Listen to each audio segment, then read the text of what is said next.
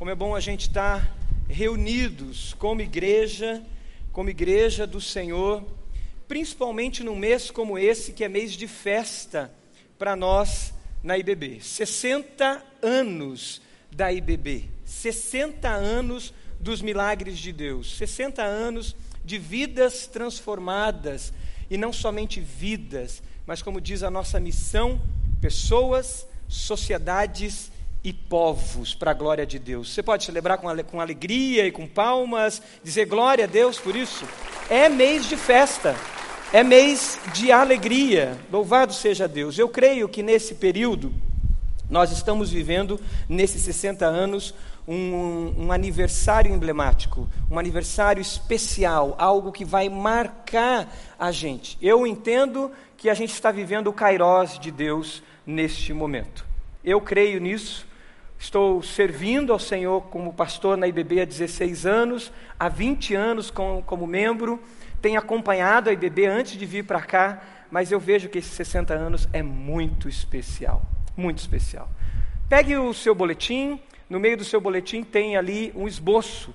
Você que está na internet, você também pode acompanhar, você pode acessar ali o esboço e também acompanhar conosco. E vai ser muito bem-vindo quando vier a Curitiba, quando estiver perto de nós, para visitar a IBB, aqui no Bacaxiri ou a IBB no Uberaba. Pegaram o seu esboço? Você abre, por favor, abram as suas Bíblias, irmãos, em Mateus, capítulo 16. Mateus capítulo 16.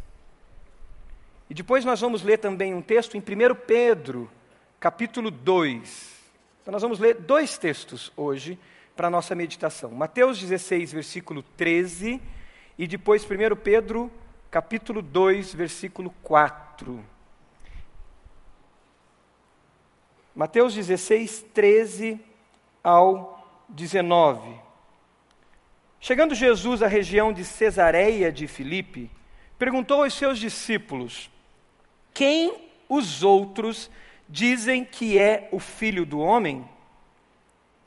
Eles responderam: Alguns dizem que é João Batista, outros Elias, e, ou, e ainda outros Jeremias ou um dos profetas.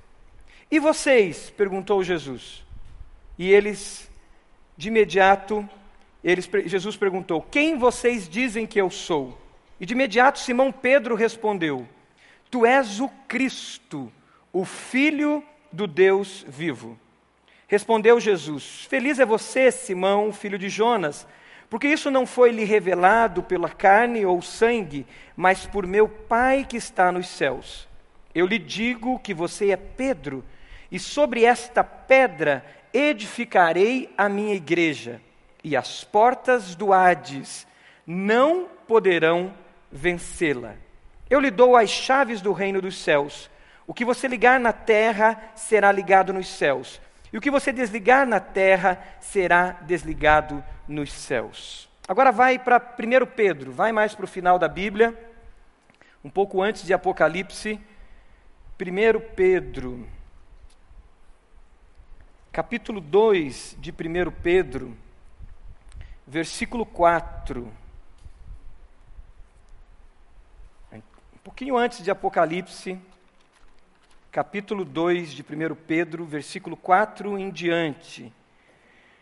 Versículo 4 diz: À medida que vocês se aproximam dele, a pedra viva, se você quiser sublinhar na sua Bíblia, sublinhe, a pedra viva, rejeitada pelos homens, mas escolhida por Deus e preciosa para ele, vocês também estão sendo utilizados como pedras vivas. Você pode sublinhar isso na sua Bíblia também. Como pedras vivas na edificação de uma casa espiritual, para serem sacerdócio santo, oferecendo sacrifícios espirituais aceitáveis a Deus por meio de Jesus Cristo. Pois assim é dito na Escritura: Eis que põe em Sião uma pedra angular, escolhida e preciosa, e aquele que nela confia jamais será envergonhado. Vai para o versículo 9. Vocês, porém, são geração eleita, sacerdócio real, nação santa, povo exclusivo de Deus, para anunciar as grandezas daquele que o chamou das trevas para a sua maravilhosa luz. Antes vocês nem sequer eram povo, mas agora são povo de Deus. Não haviam recebido misericórdia, mas agora a receberam. Você pode dizer amém por essa palavra? Amém, amém. 60 anos da IBB. E eu creio que é o kairós de Deus. A gente encontra na Bíblia, quando a gente fala em tempo, a gente encontra o aion, que é a eternidade. A gente encontra cronos, que é o tempo que pode ser medido, o tempo que pode ser calculado. Mas a gente encontra uma outra palavra grega muito importante, que é o kairós de Deus. O kairós de Deus é aquele tempo especial, tempo da manifestação de Deus de maneira graciosa e especial, aonde Deus se revela e aonde a gente pode entrar nesse movimento de Deus e ser abençoado e experimentar as bênçãos de Deus. Eu creio que por essa palavra, por essa palavra que já lemos aqui, você hoje tem a oportunidade de entrar no Kairós de Deus, de entrar nesse movimento de Deus, de experimentar os milagres de Deus na sua vida. E deixa o Espírito Santo falar com você, para que você não saia daqui sem perceber isso, para que você esteja sensível, seu coração esteja sensível a ser um coração de terra fértil para essa semente frutificar e você entrar nesse movimento de Deus. Nós lemos dois textos que falam sobre a igreja do Senhor Jesus. O primeiro texto de Mateus, capítulo 16, ele fala pela primeira vez a palavra igreja. E Jesus chega para os discípulos e pergunta para eles: o que é que estão dizendo aí sobre mim? O que é que estão falando sobre mim? O que, que as pessoas comentam sobre mim? E eles começam a responder o que eles diziam, o que eles pensavam. Ah, uns dizem que o Senhor é João Batista, outros dizem que o Senhor é um profeta, outros dizem é, é, é que, que o Senhor é, é Elias. E Jesus dizem: e vocês? O que vocês, que são discípulos meus, que estão comigo, que estão perto de mim, o que vocês dizem sobre mim? E a resposta vem e vem de imediata do velho Pedro, né? Eufórico, forte, e ele diz: Tu és o Cristo, o Filho do Deus vivo. Amém? A declaração de fé, o fundamento da nossa fé. E Jesus olha para Pedro e diz: Pedro, no versículo 18, versículo 17: Feliz é você, Simão, Bar Jonas. Essa palavra Bar Jonas, filho de Jonas, como a gente usa aqui na igreja a palavra Barbaracá, filho da bênção. Feliz é você, filho de Jonas, porque isso não lhe foi revelado pela carne ou sangue, mas por meu Pai que estás nos céus. Uma revelação direta do Espírito Santo no coração de Pedro, para que ele declarasse de fato quem era Jesus. Mas essa declaração estabelece um fundamento para a igreja, que diferencia a igreja de qualquer outra organização, que diferencia a igreja de qualquer outra instituição que a gente possa conhecer e a gente possa admirar. Estabelece-se aqui um fundamento essencial para a igreja. Tanto é que no versículo 18, Jesus diz: Eu lhe digo que você é Pedro, e sobre esta pedra edificarei a minha igreja, e as portas do inferno, ou as portas do Hades, não poderão vencê-la. Um fundamento é estabelecido. Por que, que Jesus usa a palavra igreja? Vamos tentar entender um pouco dessa palavra que Jesus usa. Jesus usa aqui uma palavra comum na época dele. A palavra igreja existia e era usada no mundo grego da época. E a gente sabe que naquele período a influência grega era grande sobre o povo da Palestina. Jesus poderia ter usado a palavra sinagogue, que era uma palavra comum também na época de Jesus, que eram as sinagogas, que eram as casas de reuniões dos judeus. E ele, essas sinagogas estavam espalhadas pelo mundo da época. Por causa do exílio, por causa da dispersão dos judeus, muitas sinagogas existiam em muitos lugares. Sinagoga quer dizer uma casa de culto e de estudo. Seria o significado mais apropriado para a palavra sinagogue no grego. Mas Jesus busca uma palavra comum da época chamada igreja. E o que quer dizer igreja? Igreja era comum nas cidades gregas para que tomassem as decisões da cidade. Então você poderia estar na sua casa num belo dia e de repente passava um mensageiro pela rua e ele ia passar dizendo: Eclesia, Eclesia, Eclésia, Eclesia, Eclesia. E quando ele gritasse Eclesia e você ouvisse de dentro da sua casa a palavra Eclesia, era um sinal para você sair da sua casa, ir a uma praça a um aerópago, a uma praça, e nessa praça você saberia que você tomaria as decisões do destino da sua cidade. Um cidadão grego, só eram os homens, acima de 21 anos, as mulheres gregas não podiam votar, não poderiam decidir, as crianças, nem jovens, nem adolescentes e nem escravos. Esse homem ia dizer para a esposa dele: fica aqui, fica com as crianças, porque eu tenho que sair, porque está acontecendo uma eclesia. E eu tenho que ir para lá, porque hoje nós vamos decidir o destino da cidade. O que, que Deus está falando no seu coração? Você é igreja, você faz parte da igreja de Jesus.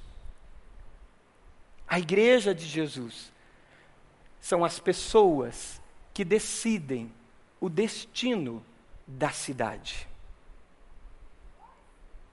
Está na mão da igreja de Jesus decidir o destino do seu bairro, da sua cidade.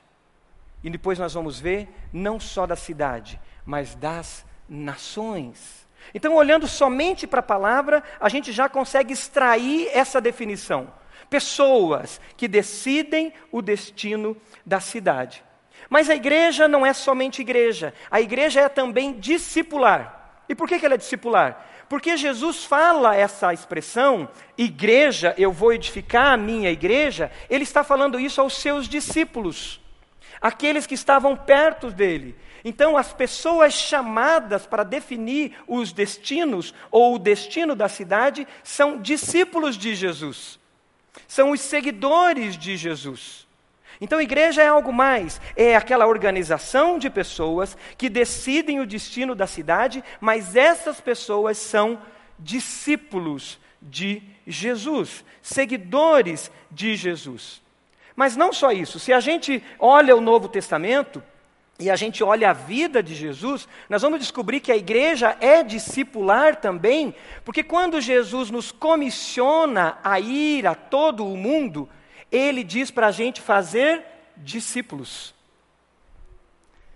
Jesus fala aos seus discípulos em Mateus 6,13, por isso a igreja é discipular, mas se você vai para Mateus 28, versículo 19, você vai encontrar Jesus dando um mandato para a igreja, dando um comissionamento, dando uma ordem para a igreja dele.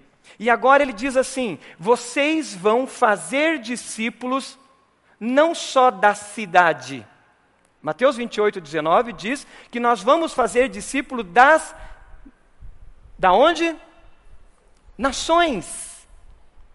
Então, essa comunidade, esse esse ajuntamento dos chamados para fora de sua casa para decidir o destino da cidade, ele não decide mais só o destino da cidade, mas ele decide o destino das nações.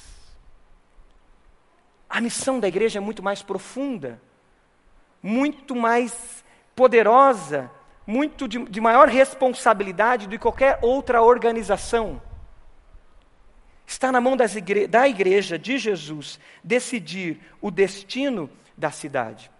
Mas Mateus 28, se a gente ficar ainda em Mateus 28, 19, lá não apresenta somente essa, esse chamado para fazer discípulos, mas ele apresenta também um método do estilo de vida da igreja. E o método era: façam discípulos, como eu fiz com vocês.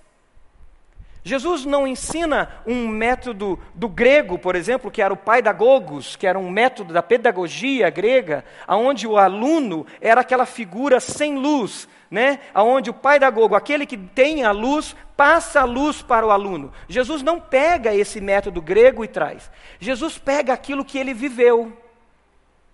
E ele diz: Assim como eu fiz de vocês discípulos, vão agora e façam discípulos. E fazer discípulos é conviver com as pessoas, Fazer discípulos é andar junto delas, que é o que Jesus fazia. Os discípulos estavam perto deles, eles conviviam com eles, eles, eles, eles comiam, eles estavam à mesa com Jesus, eles caminhavam com Jesus, eles olhavam e viam os milagres de Jesus, eles sentavam aos pés de Jesus, pois essa era a prática de um discípulo, sentar aos pés do Mestre e ouviam do Mestre e aprendiam. Jesus mandava eles fazerem algo e Jesus observava como eles faziam e Jesus dizia: não é bem assim, é assim. Jesus envia os 70 de dois em dois e ele diz: vão, façam isso, façam aquilo. Ele dá ordens, ele dá comando. É viver junto com Jesus, aprender de Jesus e imitar o Mestre. A frase naquela época de Jesus sobre discipulado, que um discípulo chegava em casa, um jovem, Talmidim, por exemplo, que chegava em casa no final do dia, ele, ele, ele queria estar coberto da poeira dos pés do mestre. O que é isso? Ele queria andar tão pertinho do mestre, tão pertinho do mestre, que o pó que saísse da sandália do, do mestre ficasse nele. E os discípulos, era comum você ver na época, eles se acotovelando, o mestre sempre na frente, essa era uma cena comum na Palestina, o mestre na frente e os discípulos atrás se acotovelando, cada um querendo chegar mais perto dele, porque o mestre poderia falar uma gema, que era a expressão, ou seja, uma, uma palavra especial. Uma mensagem especial. O método que Jesus nos ensinou é o método do discipulado. Por isso que nós falamos como igreja muito do relacionamento discipulador, de RDs, relacionamentos discipuladores. Por isso nós falamos muito em pequenos grupos, estarmos próximos através dos pequenos grupos. Por isso a gente fala tanto de relacionamento, tem cafezinho, tem chá, tem momento de comunhão. Porque o método do discipulado, de ser uma igreja discipular, implica em relacionamento, implica em estar perto, implica em ter cadeiras, para que a gente movimente as cadeiras e olhe um no olho do outro. Ser igreja discipular. Então a igreja é a comunidade dos discípulos de Jesus, chamados para mudar o destino de cidades e nações.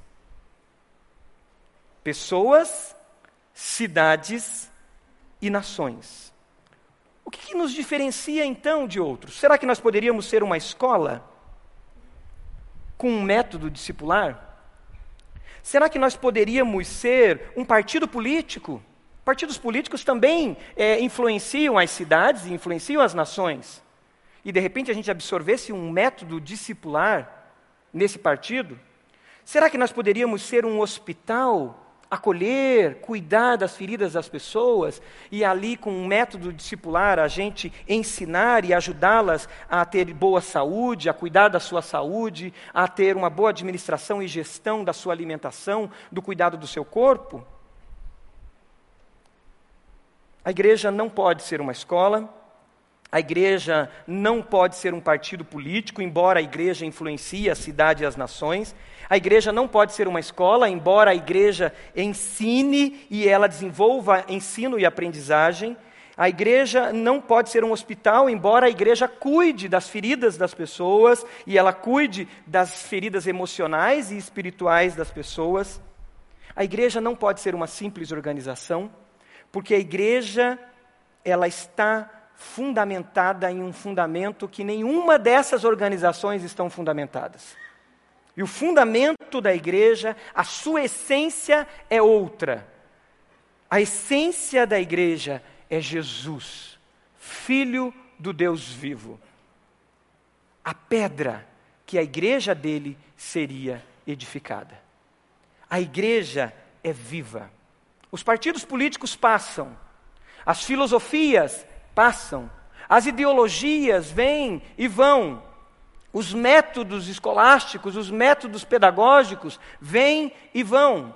As teorias são formadas, mas a igreja de Jesus permanece inabalável. Se você crê, você diz amém. Inabalável. Há mais de dois mil anos a igreja de Jesus foi estabelecida e nada, nada destruiu a igreja de Jesus. Quando achavam que a igreja seria destruída, quando achavam que a igreja estava morta, ela renascia. E na história da civilização ocidental, na história do, do, desse, dessa civilização que foi influenciada pela fé cristã, da história humana nos últimos mais de dois mil anos, a igreja cristã está viva. E as portas do inferno não prevalecem contra ela. Amém? Tentaram derrubar, proibiram, mas a igreja continuou viva. O fundamento da igreja é um fundamento vivo. Os fundamentos das organizações vêm, eles escrevem os seus tratados, eles deixam os seus tratados escritos, mas eles morrem. E os seus tratados passam. Mas Jesus morreu e ressuscitou. E Jesus está vivo. E é Jesus que continua falando ao meu coração e ao seu coração como ser igreja. É por isso que em Mateus 28, antes de Jesus nos comissionar, antes de Jesus nos dar esse mandato, ele diz algo muito importante. Ele diz: Estarei com vocês todos os dias. Eu não vou deixar vocês sozinhos. Eu não sou um fundamento que passa, eu sou um fundamento vivo Estarei presente com vocês. Foi-me dado todo o poder nos céus e na terra, e eu continuarei com vocês. Jesus é esse fundamento. E Jesus é essa pedra viva. Por isso que nós lemos também 1 Pedro, capítulo 2. Porque Pedro, esse homem apóstolo, discípulo, que estava do lado de Jesus e que ouviu de Jesus essa palavra, ele escreve a sua epístola. E ao escrever a sua epístola, ele pega exatamente essa palavra e traz para ela, dizendo: Jesus é a pedra. Jesus é o fundamento. Não é outro. É um fundamento vivo. E lá, 1 Pedro, capítulo 2, se você quiser ir para lá de novo, capítulo 2 de 1 Pedro, diz que ele, versículo 5, versículo 6, diz que ponho em Sião uma pedra angular, escolhida e preciosa, e aquele que nela confia jamais será envergonhado. Não tem por que você ter medo. Não tem por que você ter receio. Não, não tem por que você é, é, desanimar no caminho que é Jesus. Não tem por que você, às vezes, achar que se sente ferido ou se sentir ferido com a própria igreja de Jesus, com pessoas da igreja de Jesus que são humanas como você e que estão crescendo, estão sendo edificadas, estão aprendendo e juntamente com elas, de repente, vocês se acotovelarem e você achar que a igreja não é esse fundamento. Porque Jesus é o fundamento vivo, a pedra angular e nós não seremos envergonhados se nós confiarmos nele. Então, os nossos olhos não estão, na, só, não estão nas pessoas que estão do nosso lado, mas os nossos olhos estão em Cristo Jesus. Tendo seus olhos fitos em Cristo Jesus. Corramos com perseverança. Esse é o chamado. Não há por que ter medo, não há por que se envergonhar, pois nosso, o nosso fundamento é essa pedra angular, Jesus. A pedra angular é aquela pedra fundamental aonde toda uma casa seria edificada sobre ela. É a base, é o fundamento, são as fundações essenciais. E a partir daquela pedra, a casa é edificada. E Jesus é essa pedra, pedra viva. Mas tem algo mais ainda que diferencia a igreja de todas as outras organizações, essa igreja que é discipular no seu jeito de viver, no seu jeito de agir. O versículo 5 diz que nós também somos pedras vivas. E diz também, no versículo 5, diz 1 Pedro capítulo 2, que nós estamos sendo edificados e juntamente com Cristo, que é a pedra fundamental, está sendo edificado uma casa espiritual. Uma casa espiritual. a gente confunde muito a palavra igreja com o prédio. E é muito comum a gente dizer isso. O nosso, a nossa linguagem está focada nisso. E a gente diz, vamos à igreja. E a gente está falando desse prédio. Ah, eu sou da igreja tal. E a gente está falando de uma identificação, muitas vezes, com um prédio. Mas Jesus aqui está falando de uma casa espiritual. A palavra de Deus nos traz a referência de algo muito mais é, importante e, e, e significativo na palavra de Deus do que um salão como esse. A representação aqui é casa. E casa tem tudo a ver com Jesus. Porque casa lembra acolhimento, casa lembra proteção, casa lembra partilha, casa lembra Jesus. Quando no caminho de Maús, depois de ressuscitado, ele entra numa casa e ele parte o pão. E ao partir o pão, os olhos dos discípulos se abrem e veem que ele é Jesus. Esse salão pode nos lembrar um palco, esse salão pode nos lembrar luzes, esse salão pode nos lembrar uma boa banda, esse salão pode nos lembrar uma organização às vezes. Mas o que Deus tem para nós é casa. E é casa espiritual. E o que ele tem ainda mais para nós é que eu e você podemos ser essa casa aonde ele habita. A palavra de Deus diz que nós somos templo do Espírito Santo, morada do Espírito Santo, casa de Deus. E essas casas aonde Deus habita, elas se, se, se unem com outras pedras vivas, casas vivas, e elas formam um templo. E elas formam uma casa espiritual. E essa é a igreja. Por isso a igreja é movimento. Por isso a igreja não é monumento. Não tem como a igreja ser monumento, não tem como a igreja ser catedral, não tem como a igreja se fixar em raízes, porque ela está em movimento, porque ela é uma casa espiritual e ela se reflete em casas individuais que se unem em outras casas e que se manifesta em movimento. É por isso que a igreja não para hoje. Amanhã ela vai estar agindo lá no seu trabalho, na sua escola, na sua faculdade, na sua rua, mas ainda mais ela estará em porções, em pequenos grupos, lá na sua casa. Porque você entendeu que a sua casa pode ser casa espiritual. Você entendeu que a sua casa pode ser essa extensão da igreja, essa porção da igreja que ali se multiplica para alcançar as pessoas. E essas paredes elas são rompidas, elas perdem qualquer significado de puramente sagrado, porque nós carregamos esse sagrado daqui para onde nós vamos e para dentro das nossas casas.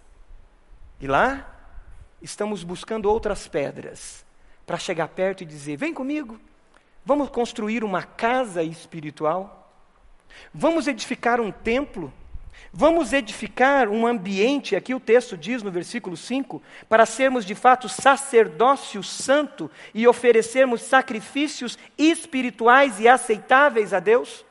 Sacerdote é aquele que se põe entre uma pessoa e outra, é um, inter, é um mediador. Sacerdote é um intercessor. E quando o texto diz que nós aí nos tornamos esses sacerdotes, o que acontece é que a igreja agora, não um prédio, não uma aglomeração de pessoas, como sacerdote, ela sai para decidir o destino de pessoas, sociedades e povos. Porque Deus nos põe como sacerdotes, o sacerdócio universal de cada crente, cada um de nós como sacerdotes. E essa casa se movimenta pela cidade. Essa casa se reúne em porções em casas. E a igreja se manifesta. A igreja é a casa espiritual, onde o Filho de Deus está conectado com os filhos de Deus. Porque a declaração de Jesus é: a declaração que Pedro deu sobre Jesus é: Tu és o Cristo, o Filho de Deus. E nós lemos no texto que nós somos essas pedras vivas, feitas da mesma essência do Filho de Deus, que estamos construindo essa casa espiritual. Então a igreja é o Filho de Deus como fundamento e os filhos de Deus sendo edificado a partir desse fundamento, sendo uma casa espiritual que vai decidir o destino de pessoas, sociedades e povos. O final do capítulo 2, ou o final não, mas o versículo 9 do capítulo 2 de 1 Pedro diz que vocês, porém, são geração eleita, sacerdócio real, nação santa, povo exclusivo de Deus, para anunciar as grandezas daquele que o chamou das trevas para a sua maravilhosa luz. A igreja não é uma escola, a igreja não é um partido político, a igreja não é um grupo que vende uma ideologia. A igreja é o corpo de Cristo vivo que invade as trevas e leva a luz. Você crê nisso? Diga amém. O corpo de Cristo vivo, o fundamento é o Filho de Deus.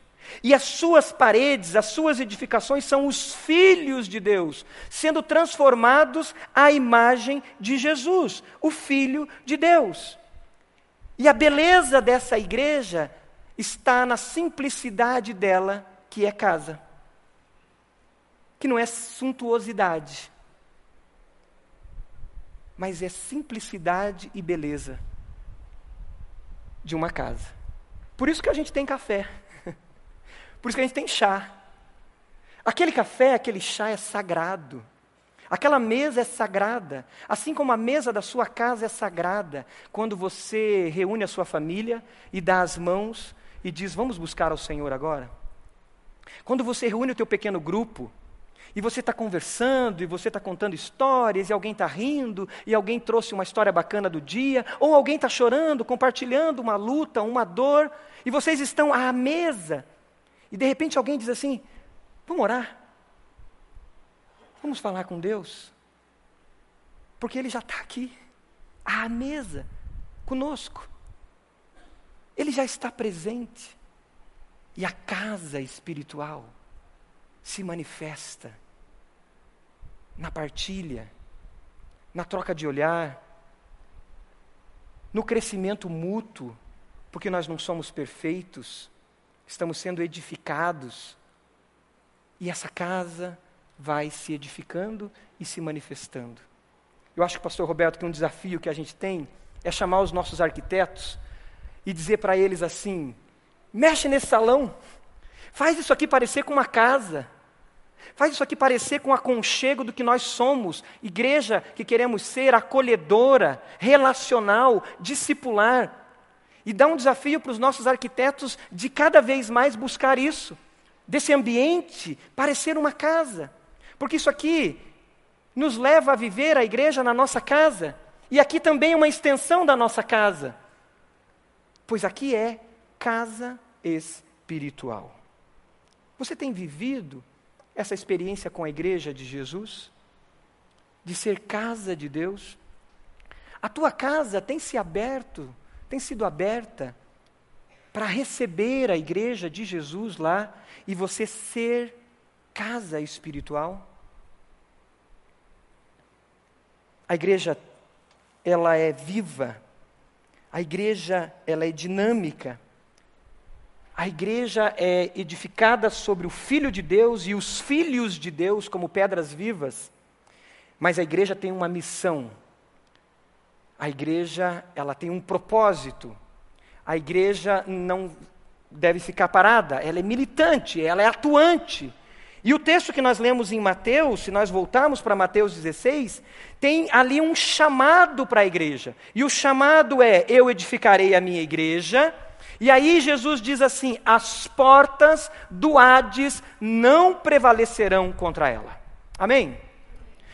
As portas do inferno não prevalecerão contra ela.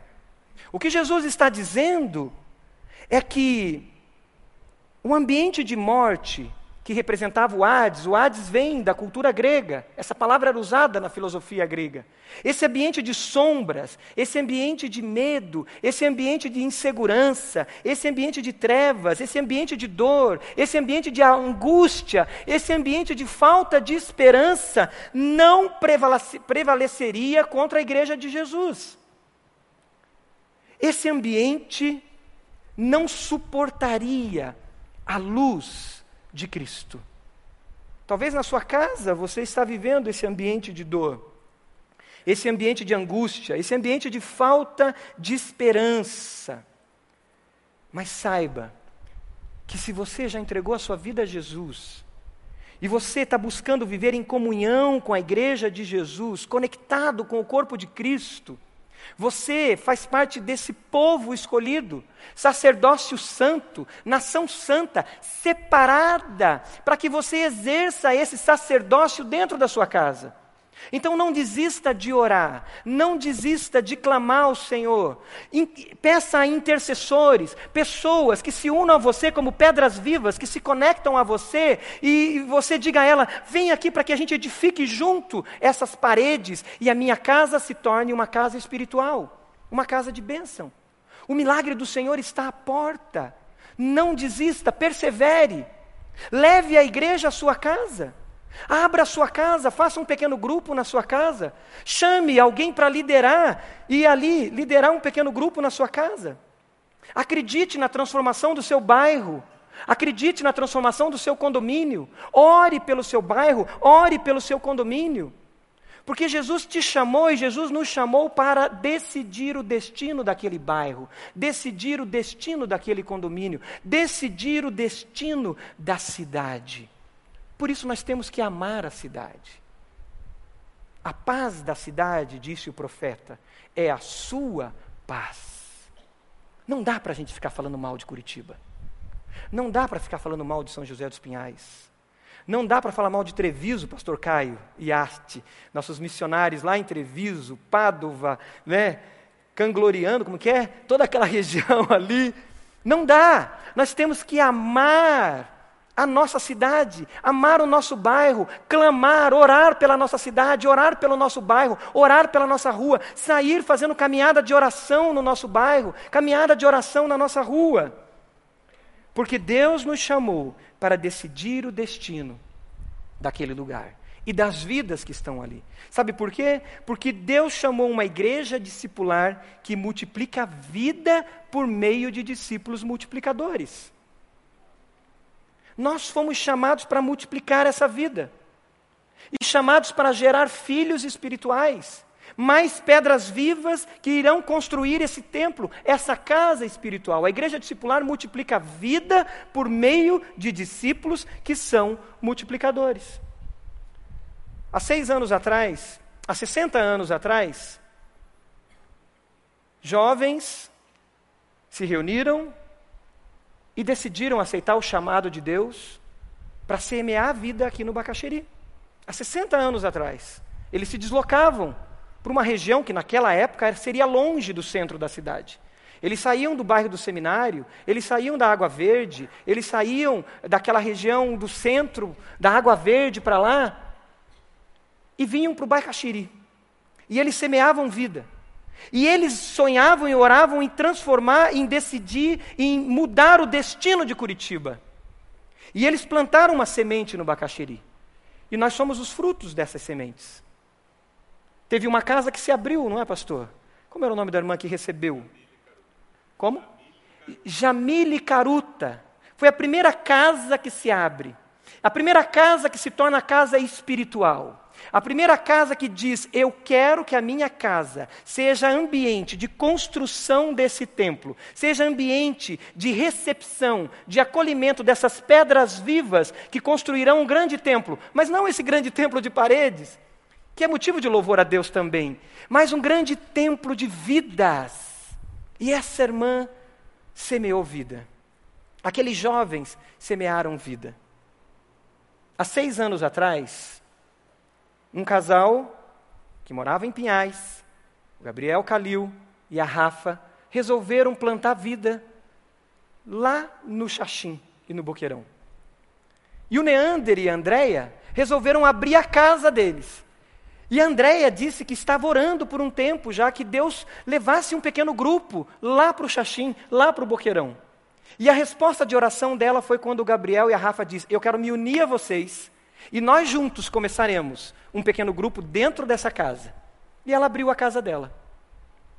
Há seis anos atrás, aquela semente se multiplicou. Discípulos multiplicaram. No ano seguinte, eu fui junto com a minha esposa e com os meus filhos. O Gabriel andava 23 quilômetros de Pinhais ao Xaxim. Hoje, dia 8 de setembro de 2019, nós colhemos os frutos de uma igreja que se multiplicou na região sudeste. Você pode celebrar com palmas? Uma igreja que se multiplicou, por quê? Porque há seis anos atrás, porque há 60 anos atrás, missionários estão sendo enviados para o mundo todo. Pastor Caio Iati está aqui, missionários nossos na Itália missionários sendo enviados, sementes sendo enviadas, sendo plantadas em tantos cantos deste mundo. Porque pessoas decidiram ser casa de Deus. Pessoas decidiram abrir as suas casas para construir uma casa espiritual. Pessoas decidiram ser igreja de Jesus. Eu quero que você veja o vídeo do que aconteceu ontem se você não estava lá, eu quero que esse gostinho do que aconteceu fique com você para nos próximos você ir. Quando nós saímos pela cidade, abençoar a cidade, nos, ontem, às uma e meia da tarde. Assista esse vídeo.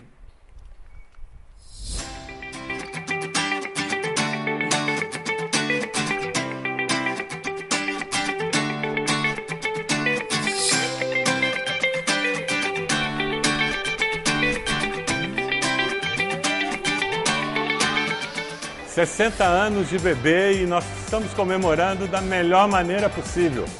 Estamos espalhados pela região sudeste da cidade, espalhando o amor de Deus. Estamos visitando famílias, visitando casas, estamos pelas ruas dizendo que Deus é amor, que Jesus traz vida e vida abundante. Viva a vida com Jesus. É uma alegria muito grande estar aqui.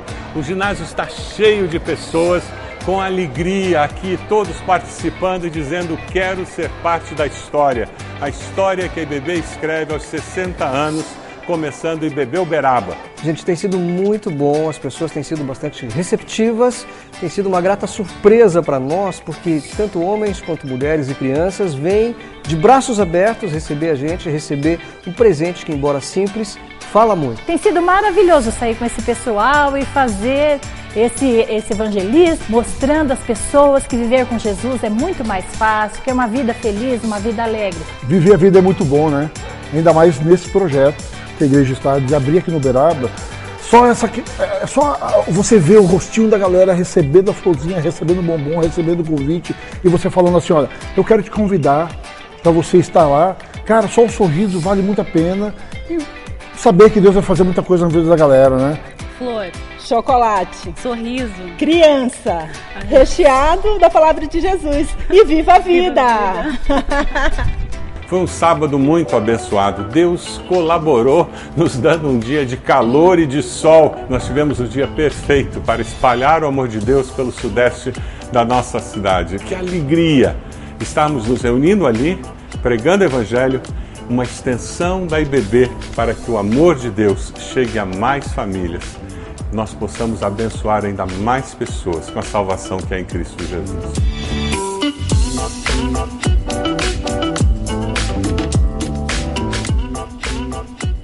Amém. Amém. Aleluia. Foi um dia de festa. Hoje nós tínhamos mais de 300 pessoas na IBB Uberaba e nós tínhamos 26 famílias que preencheram o cartão de visitante que foram lá pela primeira vez através desses convites que nós fizemos, e cinco, além das 26, cinco entregaram a vida para Jesus. Aleluia, glória a Deus, glória a Deus. A igreja discipular, que influencia vidas, sociedades e povos. A IBB, nesses 60 anos, tem cumprido essa missão. A nossa igreja, pela graça de Deus, não um merecimento nosso, mas graça do Senhor, tem usado a nossa igreja para influenciar a nação. Por aqui já passou ações que influenciaram o Estatuto da Juventude. Por aqui já passaram ações que influenciaram temas como o combate à violência à mulher. Por aqui já passaram temas que envolvia questões de propagandas de bebidas alcoólicas, e a igreja foi ativa para influenciar e ser voz profética na sociedade, e influenciou, provocando o Senado, o Congresso e as propagandas de bebidas alcoólicas, se você perceber, não são mais aquelas mesmas da década de 90 que eram tão trágicas. Por aqui, nós já nos envolvemos em questões sérias sociais da cidade, com a nossa área de compaixão e justiça, com a ABC Vida. Por aqui, nós já arregaçamos as mangas e combatemos e profeticamente falamos desse câncer que existe na nossa sociedade, chamado corrupção. A igreja de Jesus está viva, ativa, e Satanás e as portas do inferno não podem contra ela. Você pode fechar seus olhos? Você tem vivido a igreja de Jesus? Ou você está à parte como espectador? Você está distante? O chamado da palavra hoje é o chamado para você ser discípulo. Mas não é só discípulo. O chamado da palavra hoje é para que você seja filho, assim como Jesus é o Filho de Deus. E Romanos capítulo 8 diz que nós estamos sendo transformados à imagem de Jesus, filhos sendo transformados à imagem do Filho primogênito, que é Jesus. Nós não somos perfeitos, Ali fora deveria ter uma placa proibida a entrada de pessoas perfeitas, porque nós não somos perfeitos. Porque nós estamos num caminho de restauração, num caminho de santificação, num caminho de discipulado diário. E um dando as mãos para o outro, como pedras que se unem para a construção de uma casa, nós estamos conectados por Jesus. Por isso, nessa noite, nessa palavra, existe a oportunidade de você dizer: Eu quero ser filho de Deus. Eu quero viver conectado com Jesus. Eu não quero viver longe. Eu não quero viver distante.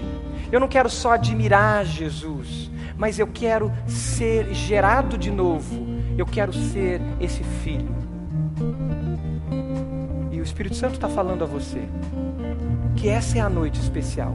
Esse é o Kairós de Deus. Essa a noite, essa noite é o tempo especial de Deus para você, para você estabelecer um novo momento na sua vida no poder de Deus. Eu quero fazer uma oração. É uma oração de entrega, aonde você vai declarar isso, vai declarar isso, Senhor, eu não quero só te seguir de longe, eu não quero te admirar de longe, eu quero fazer parte, eu quero estar conectado contigo, eu quero estar nesse fundamento que é Jesus. E ao dizer isso, o Espírito Santo vai selar seu coração como filho dele. Então faça essa oração comigo, repita e diga: Senhor, eu sei que eu sou pecador, eu sou pecadora, eu sei que eu estou distante, que eu estou vendo de longe. Eu sei, Senhor, que os machucados da vida, as frustrações, me fizeram afastar, Senhor. Mas, Senhor, eu te recebo eu te recebo como meu Senhor e meu Salvador. Senhor, eu declaro que tu és o Cristo, o Filho do Deus vivo. Diga isso, eu declaro que o Senhor morreu na cruz por mim e ressuscitou, e o Senhor está vivo. E eu te recebo, Jesus. Habita em mim e me torna uma nova pessoa, em nome de Jesus. Enquanto a igreja está orando, você fez essa oração, levante uma das suas mãos. Eu quero te conhecer e orar por você. Amém. Deus abençoe esse senhor aqui à minha esquerda. Deus abençoe em nome de Jesus. Quem mais fez essa oração de entrega, dizendo eu quero ser igreja? Amém. Esse jovem. Deus abençoe aquela senhora, jovem senhora. Deus abençoe em nome de Jesus. Deus abençoe aquelas duas jovens senhoras ali. Deus abençoe em nome de Jesus. Mais alguém fez essa oração à minha direita? Amém. Deus abençoe você em nome de Jesus. Deus abençoe aquele senhor, a jovem senhora ali atrás. Deus abençoe em nome de Jesus. Mais alguém? Amém. Essa senhora senhora à minha direita. Deus abençoe a vida da senhora, em nome de Jesus. Mais alguém fez essa oração? Amém. Deus abençoe a senhora, em nome do Senhor Jesus. Amém. Deus abençoe o Senhor, em nome do Senhor Jesus. Louvado seja Deus, louvado seja Deus. É dia de festa. É dia de estabelecer um novo tempo. Talvez você está longe da igreja, se afastou e perdeu a comunhão com o corpo. Você tem vindo até os cultos, mas você tem sentado na cadeira azul e observado, tem sido abençoado, mas Deus quer te tornar pedra viva na construção dessa casa espiritual. Essa é a noite de você dar esse passo. Diga, eu decido, eu quero, eu volto, Senhor. Talvez você não abriu a sua casa ainda. Você está aqui há tanto tempo e a sua casa nunca foi visitada pela igreja do Senhor Jesus. Você nunca abriu a porta dizendo: Venham, eu quero que vocês entrem aqui e eu quero que pessoas sejam salvas na minha casa. Essa é a noite de começar um novo tempo e você ser um discípulo multiplicador de casas que multiplicam vida e a sua casa ser uma casa de milagres. E nós podemos multiplicar vida como temos multiplicado. Gostaria que você ficasse de pé. E em pé nós cantássemos uma frase dessa canção. E ao cantarmos, enquanto cantamos uma, uma estrofe dessa canção, eu queria que você que entregou a sua vida a Jesus viesse aqui. Nós queremos orar por você. Os pastores estarão aqui na frente, líderes estarão aqui para orar por você. E meu convite é que você venha. Venha, venha orar conosco, eu quero orar por você. Você que está longe dos caminhos do Senhor, vem junto. Vem orar e diga: Eu quero retornar. Eu quero estar junto com a igreja. Eu quero ser igreja viva, igreja de Jesus. Pode vir enquanto cantamos. Venha, nós queremos te abraçar. Nós queremos te conhecer. Graça me alcançou. Pra ti quero viver, compartilhar do teu grande amor.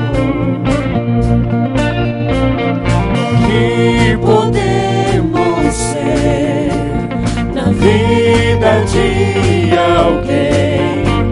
Depende tão somente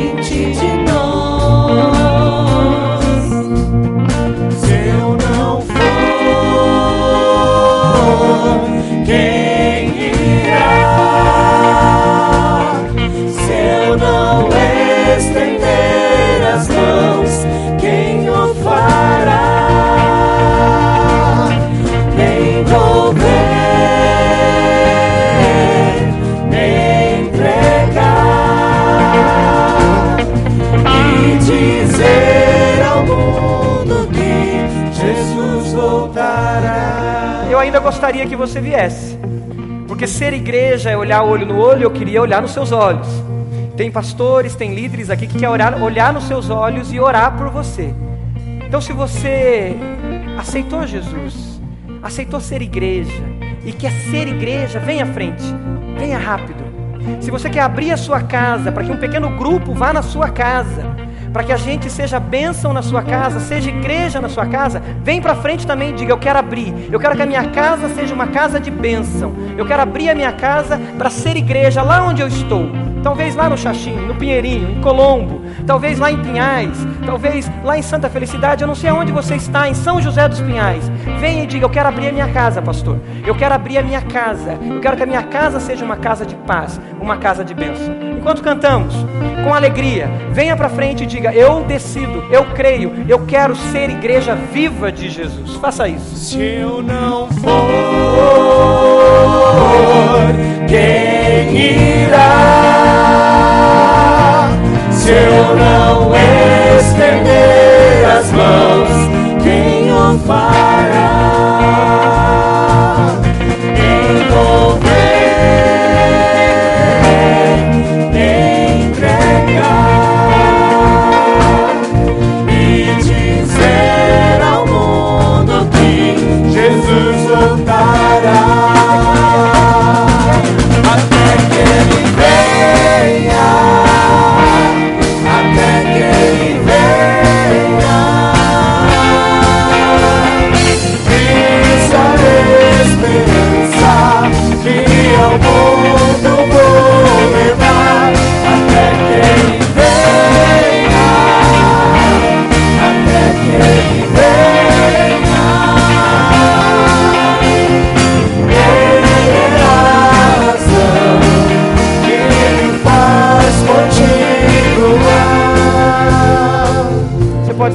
olhos, vamos orar. Senhor, louvado seja o teu nome. Somos gratos por sermos acolhidos na sua igreja. Igreja viva, comunidade de discípulos, igreja de discípulos que se multiplicam. E somos gratos por participar do mover do Senhor, que decide o destino de vidas, de pessoas, de cidades e de povos. Somos gratos porque o Senhor olhou para nós e o Senhor nos deu esse privilégio. Louvado seja o teu nome pelos 60 anos de história da IBB. Louvado seja o teu nome pelos discípulos que se multiplicam nessa igreja. Louvado seja o teu nome pelos pequenos grupos, das casas que se abrem e se tornam casas de multiplicação de vida, casas de multiplicação de milagres. Louvado seja o teu nome pela IBB que se multiplicou hoje e nós celebramos vidas sendo salvas, Pai. E nós queremos cumprir esse chamado, queremos obedecer esse chamado. Agradecemos pelos irmãos e irmãs que vieram à frente, decidiram por Jesus, que as casas deles sejam casas de paz, sejam casas de bênção, Senhor. Visita as pessoas que habitam naqueles lares. Visita cada um ali, ó Deus, e que teus milagres aconteçam e que eles sejam esses agentes da paz, sacerdotes do Senhor dentro dessas casas. E como igreja a gente possa caminhar junto, crescer junto, aprender juntos, rir juntos, chorar, chorar juntos, Pai, para a glória do teu nome. Pai, que muitas casas se abram e o teu nome seja glorificado. Essa é a nossa oração, em nome de Jesus. E a igreja diz: Amém e amém.